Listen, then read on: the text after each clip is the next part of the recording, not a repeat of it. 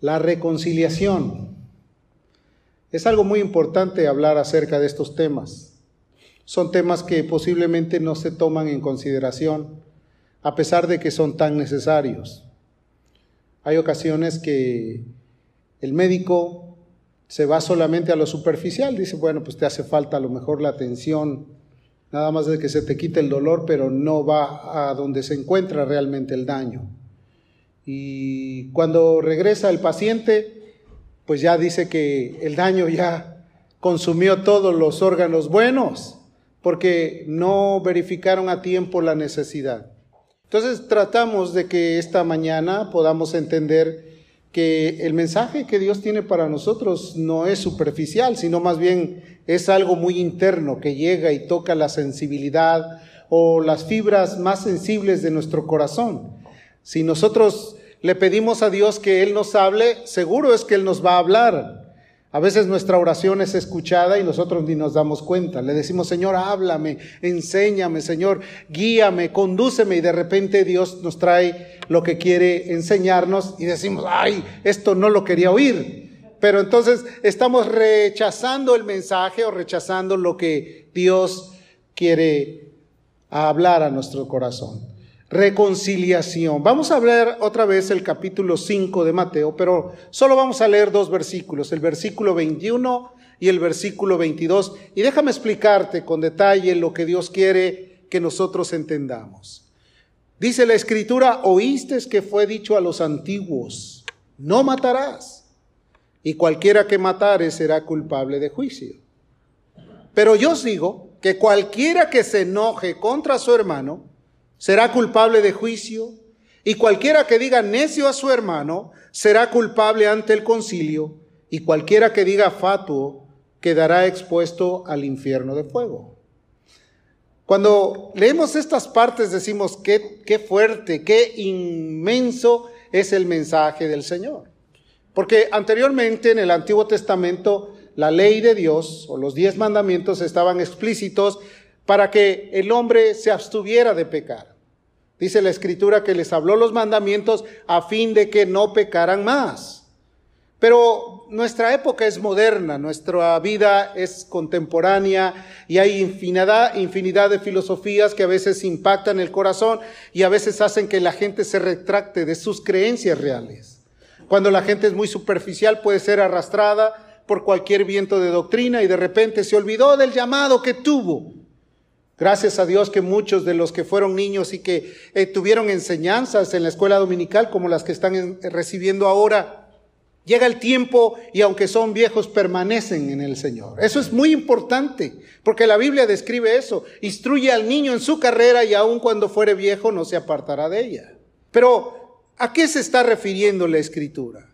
En, la antigüedad, los la ley decía, no matarás. Ese era un mandamiento dentro de los diez mandamientos, no matarás. Pero Jesús, quien es el legislador, el soberano Dios, el autor de la vida y el que expone las leyes, dijo lo siguiente, no matarás y cualquiera que matare será culpable. Mas yo os digo, o sea, en otras palabras, las palabras de Jesús tienen más resonancia, más fortaleza, porque Él es el verbo encarnado. Él es el Señor de señores. En otras palabras, si en la antigüedad se dieron mandamientos, iban implícitos para detener el abuso o el excesivo desarrollo de las pasiones. Jesús quiere poner en orden todos los mandamientos, pero los quiere elevar al grado de que lleguen a ser más obligatorios para la mente humana y para el corazón. Mas yo os digo que cualquiera que se enoje contra su hermano será culpable de juicio. O sea, Jesús está profundizando a la raíz del corazón.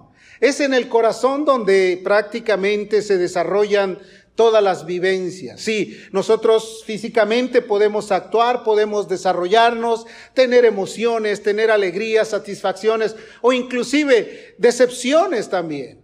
Y entonces nuestro corazón es el que se resiente, porque si tenemos una decepción, luego ya no confiamos en nadie. ¿Está de acuerdo conmigo? Si alguien nos trató mal, entonces pensamos que todos son iguales. ¿Por qué? Porque tratamos de generalizar el efecto que tuvo la transgresión o el impulso que nos hicieron sentir mal. Jesús dice, yo os digo que cualquiera que se enoje contra su hermano será culpable de juicio. Quiere decir, está poniendo la intención que puede abarcar en el corazón. La ley solo te decía no matarás. Y muchos por cumplir la ley dicen no mato, pero sí te aborrezco. ¿Qué te parece? Entonces ahí entra la actitud de contradicción. Yo no hago, yo no violento a nadie, pero aquí en mi corazón no te recibo nada de lo que tú me digas. ¿Por qué? Porque estamos desechando el mandamiento. Jesús quiso venir a las intenciones del corazón. Porque a veces decimos, no, yo lo que digo es porque lo pienso, no, pero tú no sabes que de la abundancia del corazón habla la boca. Cuando dices algo, no es porque lo pensaste, sino porque lo tienes en el corazón. Es porque el corazón es donde se guardan todas las cosas que prácticamente son buenas o también definitivamente son malas. Y nosotros estamos obligados a guardar nuestro corazón. La Biblia dice que de toda cosa guardada, guardemos nuestro corazón porque de él mana la vida eterna. Sin embargo, en el mundo, como la presión de la generación es mucha, guardamos todas las cosas que significan o que tienen un significado emotivo, un, un significado emocional o sentimental.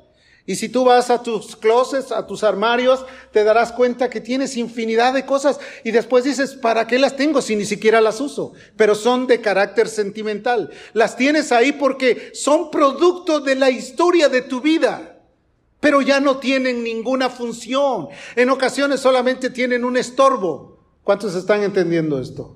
Tienen un estorbo que a lo mejor decimos, si quitáramos todo eso, mayor espacio tendríamos para meter otras cosas. No, no, no es cierto. No meter nada más, sino limpiar nuestro corazón, sacar todo aquello que puede ser eh, una actitud de permanencia y que a la vez estorbe mucho nuestras decisiones que vamos a tomar. Jesús fue muy enfático. Mateo 15, 19 dijo de la siguiente manera, porque del corazón salen los malos pensamientos. Cuando el corazón está guardado con gran cuidado, obviamente tú no vas a dejar que él acepte ningún mal pensamiento. Vas a traer todo pensamiento cautivo a la obediencia de Cristo. Vas a desechar, a desechar toda aquella influencia. Y nosotros somos seres pensantes que podemos recibir la influencia de algo y rápidamente nos podemos sentir irritados o irritables. Y eso provocará que nuestro corazón empiece a cargar varias cosas que van a ser dañinas en el desarrollo de nuestra vida, de nuestra actividad física. Entonces dice, del corazón salen los malos pensamientos, del corazón salen los homicidios, los adulterios, las fornicaciones, los hurtos, los falsos testimonios y las blasfemias. Todo parte de un corazón cuando dejas que se almacenen cosas que realmente no tienen ninguna objetividad o ninguna función completamente buena. Entonces, Jesús es el que representa al legislador. Dentro de las leyes del mundo hay gente que se dedica a realizar leyes. ¿Y cómo hacen las leyes? Obviamente promover una ley, pero que sea adaptable para la función real, no una ley que sea arbitraria. No te pueden decir, yo deseo que a partir de las seis de la tarde tú ya no salgas de tu casa porque si sales te meto a la cárcel. Esa sería una ley arbitraria. Las leyes que se implantan o que se promueven son leyes que son adaptables, que tú las puedes adaptar y que obviamente vas a ser fácil para llevarlas a la práctica. Se pueden cumplir en otras palabras, que son cosas que van a ser notorias y que te van a ayudar para el beneficio de tu desarrollo o de tu funcionamiento social. En el Antiguo Testamento solamente se buscaba la dirección. No hagas, no hagas, no hagas. No, no mates, no robes, no desees la mujer de tu prójimo, no desees el caballo, el burro. En, la actualidad sería, no tengas la envidia de todas las cosas que tienen los demás. Si tienen cosas, gloria a Dios que las tengan. Si tú las quieres tener, esfuérzate tantito, provoca para poder ganarlas y tenerlas también tú. Pero no es competencia. Nuestras influencias latinoamericanas a veces nos llevan a, querer competir con los demás. Ah, si él ya se compró este, no voy a comprar una mejor. ¿Por qué razón? Porque nuestra idea o nuestra idiosincrasia nos lleva a veces a ser competidores de lo que vemos en los demás. Y déjame decirte que lo único en lo que tú puedes competir es llegar a la meta inamovible del Rey de Gloria, Jesucristo el Señor. Ahí es donde puedes tú tener la competencia de llegar, que prosigas la meta del supremo llamamiento en Dios, que pongas tu mirada en la mira en el Señor y que continúes corriendo hasta llegar allá. Sin embargo, los muchachos se fatigan y se cansan. Los jóvenes flaquean y caen, pero los que esperan, los que están confiados, los que tienen la seguridad, dice, ellos tendrán alas como de águilas. Entonces debemos de que nuestro corazón pueda ser inculcado en una ley justa. Y la ley justa y gloriosa es el que podamos nosotros reconciliarnos. Reconciliarnos con Dios, reconciliarnos con la sociedad, reconciliarnos con las familias. Vivimos en un país donde es un caldo de cultivos, hay diferentes razas, hay diferentes lenguajes. A veces no nos segregamos porque pensamos que no podemos estar en medio de los demás. Sin embargo, si nosotros comprendemos que la palabra de Dios nos enseña a que todos somos iguales, que no importa el color de la piel, que no importa el lenguaje, que no importa tampoco la estatura, la medida o la anchura, eh, las talla que tengamos, Dios nos hizo a todos de la misma manera. La sangre que derramó en la cruz del Calvario fue para limpiar nuestras vidas, para hacernos completamente enteros.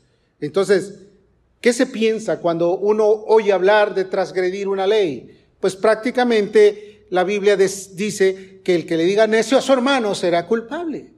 Y ahí no hay necesidad ni siquiera de llegar al homicidio como lo especificaba el Antiguo Testamento. Simplemente con ver a alguien con menosprecio. Decirle, qué necio eres. No te tolero. Alguien que pueda ser dominado por sus deseos, por sus pasiones descontroladas y que se arriesgue a concebir con sus palabras una palabra que pueda ser dañina para el alma de una persona. Tú sabes que el poder de la vida y de la muerte está en la lengua. Tú le puedes decir a alguien qué, qué bien te ves, qué, qué bueno que estás haciendo eso. ¿Y cómo le levanta su corazón? ¿Cómo le hace sentir cuando dice, estoy orgulloso de ti? Pero si llegas tú, ay, siempre eres igual a tu tío, ya lo estás condenando, le estás haciendo sentir como que él no tiene valor. Tú tienes que tener la actitud de poder proclamar las mejores palabras. Y no que digas mentiras, sino que puedas ser benigno, que puedas estar dispuesto a ayudar a los demás. La parte de los sentimientos son los que a veces controlan o hacen funcionar la vida del ser humano. Hay gente que dice por mis deseos, ¿cómo tenía ganas de decirle estas palabras? Y ya dañaste su corazón. Ahora, ¿Por qué es tan importante la reconciliación? Porque si no hay reconciliación, tampoco hay cielo, tampoco hay un camino con Dios, ni tampoco hay una morada con Cristo. Cuando nosotros tenemos algo en nuestro corazón que nos ha dañado, estamos impidiendo que nuestra vida se desarrolle en una total felicidad. ¿Y cuántos quieren ser felices? La Biblia nos manda eso. Dice la Biblia que Jesús vino para darnos vida y vida en abundancia. ¿Cuál es una vida sin abundancia? El levantarte, comer, descansar y esperar la cena y volver a dormir. Eso es una vida prácticamente sin objetivos, sin tratar de alcanzar algo allá afuera, sin poder ser un obstáculo, más bien una ayuda para los demás. ¿Qué es lo que provoca el enojo? Yo quiero que veamos algunas partes, factores que determinan nuestro estado emocional, factores que nos hacen perder la paz y la tranquilidad. Jesús es la paz, es el príncipe de paz. Y cuando Él vino a este mundo, lo primero que trató de hacer es provocar que nosotros viviéramos en un estado de paz, de alegría. ¿Cuántos se alegran? Se alegran tanto hasta el cansancio, ¿no? Alégrate, gózate que el Señor vive. Como el profeta Isaías profetizó y dijo, alégrate, oh estéril, porque más son los hijos de la eh, estéril que de la casada. Alégrate, gózate con todo lo que tengas a tu alcance, porque Dios quiere hacer cosas gloriosas en medio de nosotros. la frustración, el enojo o el tener incompatibilidad con la gente te hace perder la capacidad de amar. Y si algo está sucediendo en la actualidad, es que se ha perdido la capacidad de amar. A veces solamente ya es pura costumbre. Es costumbre, no es amor. Porque el amor no hace mal al prójimo. El, cumplimiento de la ley es el amor. Cuando se ama, se estimula para que el amor tenga una llama encendida. Cuando solamente es, pues ya ni modo, me tocó con este o con esta. Y ya ni modo, ahí me la llevo ya a ver quién se va primero. O sea, tratando de olvidarse que el mensaje de Dios era la influencia del amor. El amor es lo que provoca que la vida se haga feliz y corta, alegre, amén. Provoca un estado de felicidad. Pero cuando hay frustraciones, se provoca un estado de malestar, de ser despectivo con los demás. Estoy en malestar, los cambios emocionales son como eh, muy alterados, te lleva a un desencadenamiento de acciones familiares, de no tolerar nada, de de repente sentirte ya como que no estás en el lugar ubicado. Y de repente pueden salir del corazón esas palabras, ah, ¿por qué tanta necedad? ¿Por qué tanta? Y empieza a ser el hombre despectivo, la mujer despectiva. Entonces se van rompiendo los lazos familiares, se va rompiendo todo aquello que un día se generó, se prometió y se declaró que se iba a cumplir hasta que la muerte los separara. Y hay algunos que dicen, o hasta que uno mate al otro. O sea, no esperar que la muerte los separe, sino a ver quién le da primero al otro. ¿Por qué? Porque se pierde todo el grado de caminar completamente en el estado del amor. También cuando se desencadena una violencia familiar, pues afecta hasta el mínimo de todos. Se acaba con todo. El sentimiento de desquite o la venganza comienza a tratar de descontrolar el corazón de la gente. ¿Sabes por qué razón en la Biblia se escriben los, las historias de las tragedias? Por el resentimiento, por el odio, ¿Por qué mataron a Jesús? Porque tenían resentimiento. ¿Cómo es que este carpinterito se va a llevar a nuestra gente que ha sido educada desde niños en la formación farisaica? ¿Por qué razón este carpinterito está trayendo a las multitudes si nosotros tenemos aquí el santuario tan grande? ¿Por qué razón? Porque Él era el verbo encarnado, Él era el Mesías, Él era el libertador, ellos pudieron encontrarse en Jesús todo lo que ellos necesitaban. Acompáñame al Salmo capítulo 18, el versículo 23. David, quien había sido un hombre con experiencias de todo tipo, dijo algo muy importante. Fui recto para con él, pero me he guardado de mi maldad. Pon atención a lo que dijo él. Fui recto para con él, pero yo me he guardado de mi maldad.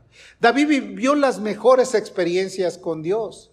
David entonó y compuso los mejores salmos. David fue un valiente que agarraba a un oso y lo, lo vencía, agarraba a un león y lo vencía también, agarró a un gigante y lo hizo que cayera tan largo fuera. David era un hombre con experiencias divinas, pero él decía, yo fui recto para con él. En otras palabras, estuve completamente ligado a lo que él quería y me guardé de mi maldad. Pero ¿qué pasó cuando David no se guardó de su maldad? Se desencadenó en siendo un monstruo. Él cometió todos los actos más terribles y violentos porque él no se había guardado. Ahora imagínate si David, que era un hombre de Dios, que tenía el corazón de acuerdo al corazón de Dios, imagínate cómo seremos nosotros cuando estamos tratando de arañar, cuando menos llegar y tocar su manto. ¿Qué pasará con nosotros? Si no nos guardamos, nosotros podemos desencadenarnos en la persona más terrible sobre la faz de la tierra. ¿Cierto o no es cierto? Si no nos guardamos de nuestra maldad. Porque somos seres pensantes, que si nuestro corazón guarda ciertas cosas que son dañinas, podemos lograr cometer los actos más terribles y fieros. Dios quiere que nuestro corazón sea acorde al corazón de Él también. Mateo 5, en el verso 22 dice, pero yo os digo que cualquiera que se enoje contra su hermano será culpable de juicio. Y cualquiera que le diga necio a su hermano será culpable ante el concilio. Y cualquiera que le diga fatuo, esa palabra pues ya no la utilizamos, pero lo que en la traducción quiere decir es cabeza dura. Cuando alguien le dice, eres un cabezón, o sea, cabeza dura, le estás diciendo fatuo. Dice, quedarás expuesto al infierno de fuego. Y a veces no tenemos tolerancia, no tenemos paciencia y mandamos a hacer algo y no puede hacer, ay, quítate, yo lo hago porque eh, le estás diciendo con tus acciones, no sabes hacer nada, en lugar de tener paciencia. Y si no sabe, ¿por qué no enseñarle? Amén. ¿Por qué no tomar un tiempo? Nadie nace sabiendo. Nadie llega a este mundo con toda la sabiduría, con toda la inteligencia. Nadie se desarrolla en la tierra siendo un dechado de virtudes. Tenemos que ir a lo largo de nuestra vida reconociendo, entendiendo, aprendiendo y a veces el aprendizaje es a través de los golpes y del dolor, ¿sí o no? No podemos a veces decir, pues aprendí sin tener sufrimientos. Dígame quién ha aprendido sin sufrimientos. La vida es la escuela máxima que nos enseña a valorar muchas cosas y a veces en la vida podemos tener muchos dolores trágicos. Dolores que si no nos agarramos de la mano de Dios no los vamos a poder superar y nos van a llevar a la cautividad pensando que no se puede vivir feliz en la tierra, pensando que nadie puede llegar a alcanzar el gozo del Señor, pensando que todas estas cosas son solamente una utopía y que no tienen funcionalidad en esta tierra. Déjame decirte que Jesús prometió promesas que son cumplibles y que son reales. El que conoce a Jesús sabe que Él puede experimentar el gozo de la salvación, sabe que Él puede tener la experiencia de vivir con Él, sabe que Él puede tener la orientación de su Espíritu Santo todos los días de su vida, porque Dios tiene cuidado de nosotros. Pero el que no lo conoce está pensando, ¿y de qué habla? Estas cosas son fuera de sentido, no las entiendo. Claro, porque no comprendemos que Él es todo para nosotros. La Biblia nos habla de bastantes cosas y promesas. En, el Mateo, en Mateo 24, el verso 34 le dijo a una, a una comunidad religiosa, y cuidado con esto, porque a veces ese puede ser la trampa para nosotros. Soy muy religioso, pero no me adapto a lo que Jesús dice, sino a lo que el mundo enseña. Es una religión que puede ser completamente falsa. Mateo capítulo 12, verso 34, Jesús le dijo a los fariseos que era una religión dogmática, pragmática, una religión que hacían todo lo que les enseñaban, pero obviamente nunca les enseñaron acerca de lo que tenían que cuidar, el corazón. Les dijo, generación de víboras, imagínate. ¿Cómo podéis hablar lo bueno siendo malos, porque de la abundancia del corazón habla la boca. Porque ellos, quiero que sepas, eran de lo mejor de la época. Fíjate nada más, buscaban sentarse en los mejores asientos de las sinagogas. Se vestían con vestiduras impecables les gustaba hacer proselitismo religioso, porque dice la Biblia que ellos iban de lugar a lugar para hacer prosélitos y después los hacían dos veces más hijos del infierno. Les gustaba rígidamente diezmar todo lo que tenían de la menta, del eneldo, de todo lo que ellos cosechaban, ellos guardaban el diezmo. Pero Jesús los descubrió y les dijo, vosotros sois unos sepulcros blanqueados. Les llamó porque algo que puede engañar nuestro corazón es la religiosidad. A veces nos creemos muy religiosos, pero nuestro corazón no está completamente sano y limpio. Por esa razón es que no le damos capacidad a que nuestra mente sea pensante. Preferimos echarnos un sueñito antes de que eh, podamos tener la vitalidad de decir, Señor, me he guardado y me he puesto de pie como un buen soldado. ¿Por qué razón? Porque no soportamos a veces el raciocinio de la verdad. Lo que existe en el corazón, eso es lo que sale. Nada nuevo, nada. No se pueden simular los enojos. Cuando estás enojado, tu rostro lo demuestra. ¿Cierto o no es cierto? ¿Y ahora por qué estás así? Así soy. ¿Y qué? No, traes una actitud de enojo y es que no la puedes evitar. Y más cuando has tenido un desarrollo familiar, imagínate que quien no te conoce a lo mejor te la cree, pero el que te conoce dice, pues, algo te hicieron o algo hiciste o, o ¿qué, estás escondiendo, porque dice la escritura que en el rostro se demuda la verdad o se transparenta la acción que hay en el corazón. Realmente estas enseñanzas nos llevan a estar capacitados para vivir mejor. Jesús nos ama, querido hermano. Jesús nos llamó de las tinieblas a la luz admirable. No podemos seguir viviendo en la oscuridad. Dios ha venido a iluminar nuestra mente, nuestro corazón, para ser mejores todos los días, para ser más funcionales en la sociedad, para dar a conocer la gloria de Dios en la tierra que está en tinieblas. Amén. Ya se me durmieron todos. El apóstol Pablo tenía una capacidad y un día se le durmió por ahí uno y se cayó y hasta se murió. No vaya a ser que yo tenga la cualidad de dormir a todos. Dios quiere que estemos atentos a la voz de Dios, a lo que el Espíritu Santo nos enseña. Entonces, ¿qué es lo que demuestra la Escritura? Efesios 4:31. El apóstol Pablo enseñó y dijo, dijo, quítese de vosotros toda amargura Amén. Enojo, ira, gritería y maledicencia y toda malicia. Fíjate nada más los adjetivos que se desarrollan en cuanto al enojo, en cuanto a la insatisfacción o a la amargura. El enojo, dice la ira, la gritería. Cuando la gente empieza a alzar el tono de voz, no, pero contrólate. No, no estoy enojado. Así hablamos en mi pueblo, ¿no? No, ya está desenfrenando el camino, está desarrollando emociones y algo muy terrible, que todo esto te lleva a perder el temor de Dios. ¿Sabes algo que te quiero decir? Lo que ha pasado con la iglesia cristiana es que mucha gente ya perdió el temor a Dios. Dicen conocer a Dios, pero con sus hechos lo niegan. Ya no le temen a Dios. Cuando la Biblia describe Jehová sea nuestro temor, Él sea vuestro miedo. El principio de la sabiduría es el temor a Dios.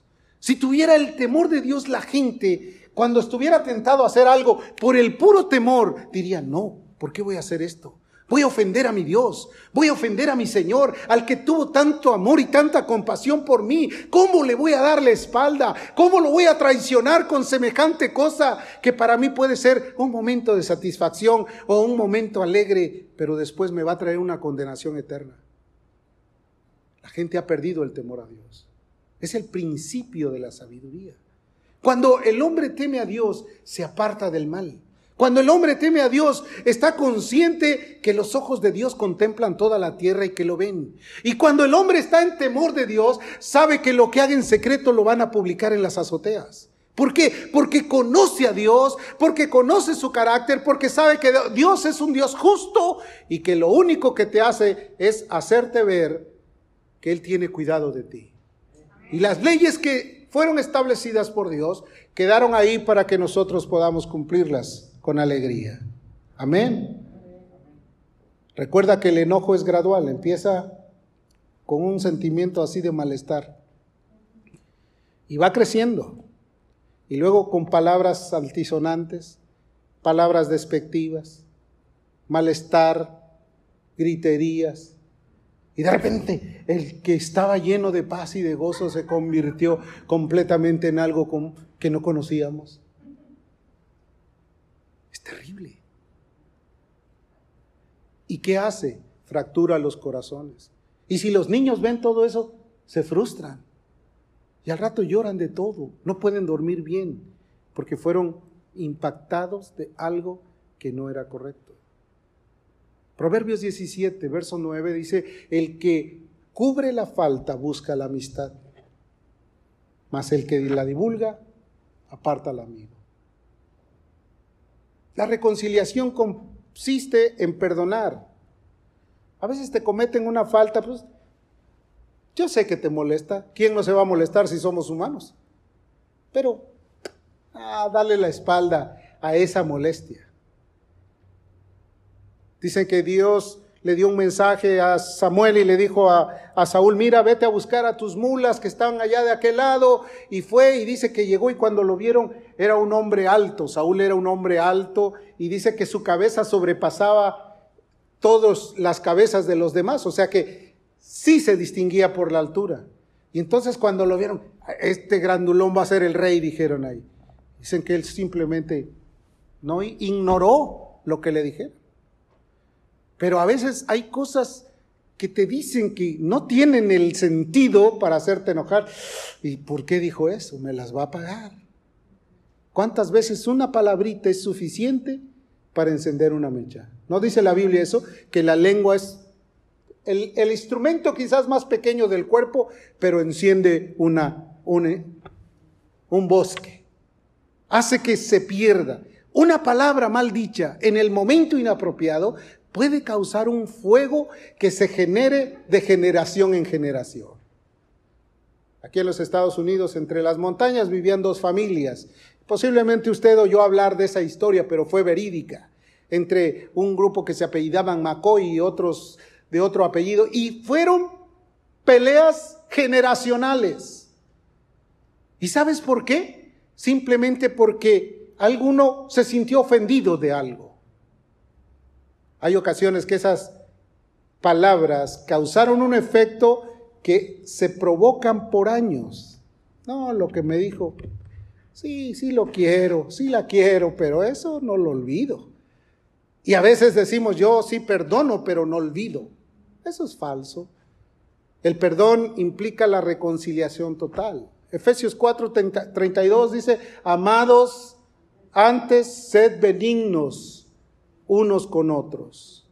¿Qué quiere decir? Benigno es ponte en el lugar de la necesidad de los demás. A veces pensamos que benigno es un nombre, ¿no? No, benigno, que tú puedas ponerte en el lugar de la necesidad. Dice, perdonándoos unos a otros. ¿A cuántos les ha costado perdonar? No me digan, no levanten sus manos, no quiero contar. Dice, si alguno tuviere queja contra otro, de la manera que Cristo nos perdonó, perdonaos unos a otros. Hacedlo vosotros. Los hijos tienen pleito con los padres, los hijos tienen pleitos con los nietos, las hermanas se pelean entre sí, los hermanos se pelean entre sí, las familias, los hogares se destruyen por causa de un resentimiento. Dios quiere la reconciliación. Amén. Cuando Jesús vino, la idea de venir a este mundo fue de reconciliarnos con Él. Y si nos reconciliamos con Él, nos podemos reconciliar con los demás.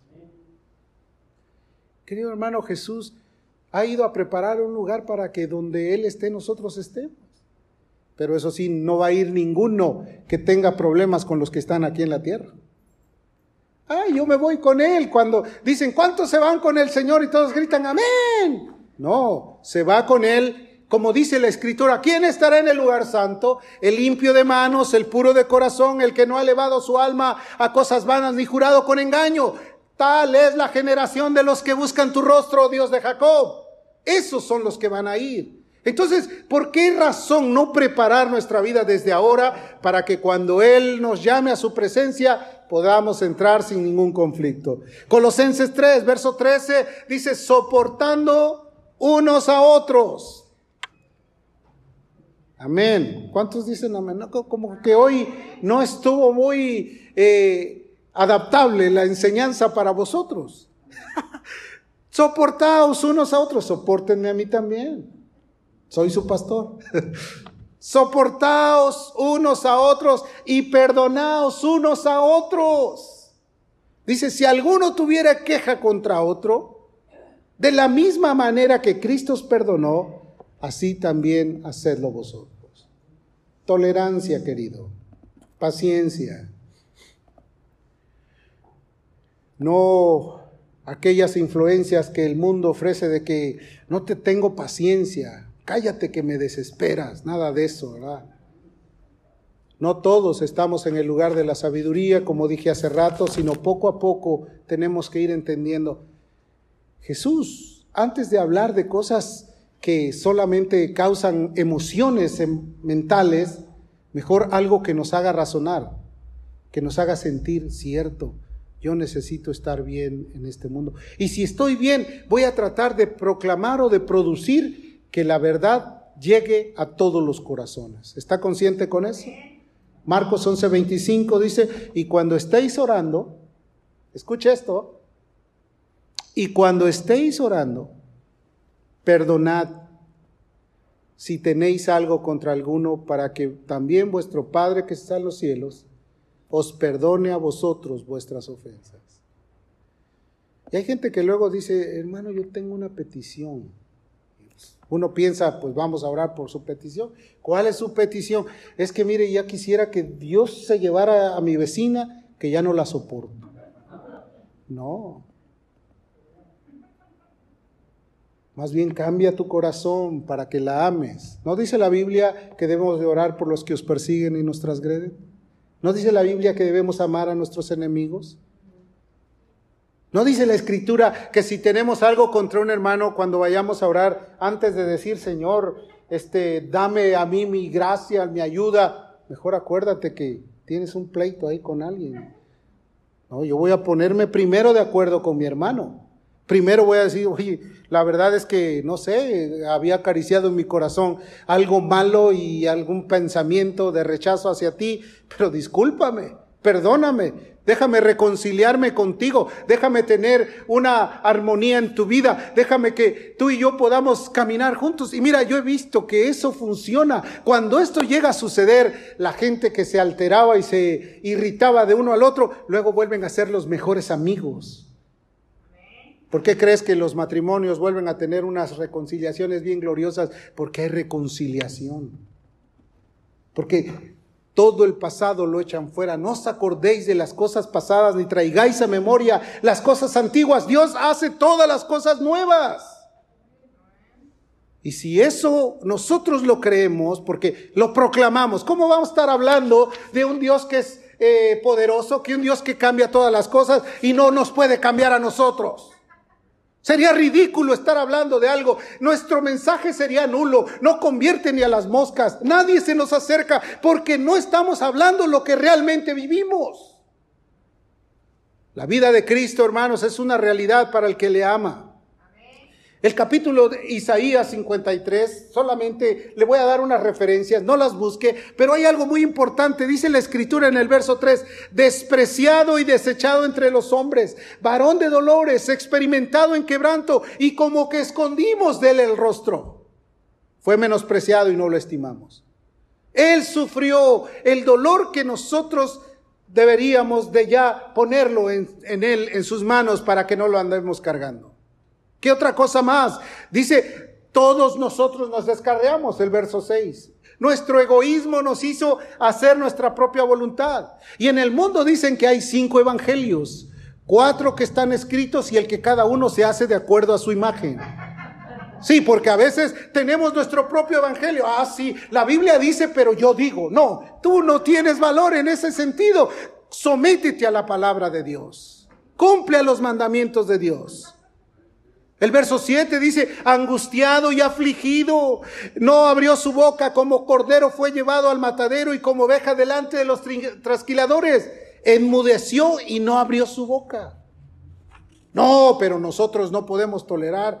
Ya viste cómo me trataste, cómo no me voy a poner, cómo no me voy a violentar.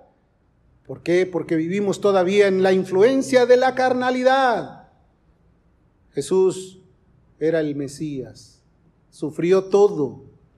Verso 11 dice, verá el fruto de su aflicción, de su alma, y quedará satisfecho. Todo el dolor, todo el sufrimiento lo hizo llegar a un estado de satisfacción que cuando llegó la culminación de su muerte dijo, consumado es. y el velo del templo se rasgó en dos y ahora tenemos acceso directo al Padre a través de Jesucristo. Tú ya no necesitas venirte a confesar con nadie. Tú ya no necesitas venir y postrarte delante de la presencia de Dios y decirle, Señor, yo me quiero reconciliar primero contigo y me quiero reconciliar con todos. Yo no puedo vivir con alguien a quien nada más le esté viendo de rabillo y, y de reojo y cada vez que diga algo haga muecas. No puedo vivir de esa manera. Tengo que reconciliarme primero contigo para declarar que mi corazón tiene que tener un cambio. Y cuando eso suceda, tu vida será otra. Es una experiencia real. Así que esta tarde yo te invito a que cierres tus ojos y vengas aquí a reconciliarte con Dios.